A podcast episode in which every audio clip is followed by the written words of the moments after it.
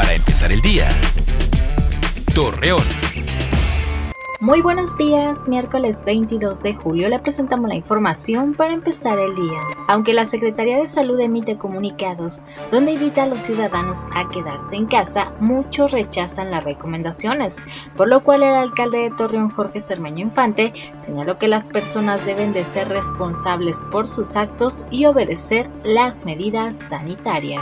Tras darse a conocer que el cubrebocas será obligatorio en la comarca lagunera, Cristina Rosales, en seguridad industrial y temas ambientales, detalló que las mascarillas deben cumplir con las especificaciones de salud, así también saber utilizarlo para impedir contagios. El titular de Servicios Públicos de Gómez Palacio, Leopoldo López, exhorta a la ciudadanía a sellar los desechos sanitarios que contengan cubrebocas, guantes, papel sanitario o Kleenex, esto para evitar que se propague el COVID-19 en los trabajadores. A pesar de que la movilidad se reactivó, Pedro Luis Bernal Espinosa, director de Tránsito y Vialidad en Torreón, dio a conocer que el tráfico vehicular es poco y se han tenido menos accidentes. Además señaló que los agentes están fomentando el uso de cubrebocas.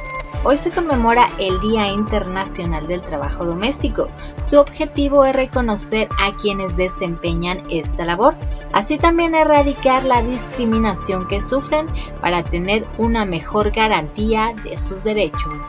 Acompáñenos con toda la información dos minutos antes de las 8 de la noche por Mega Noticias. Para empezar el día, Torreón.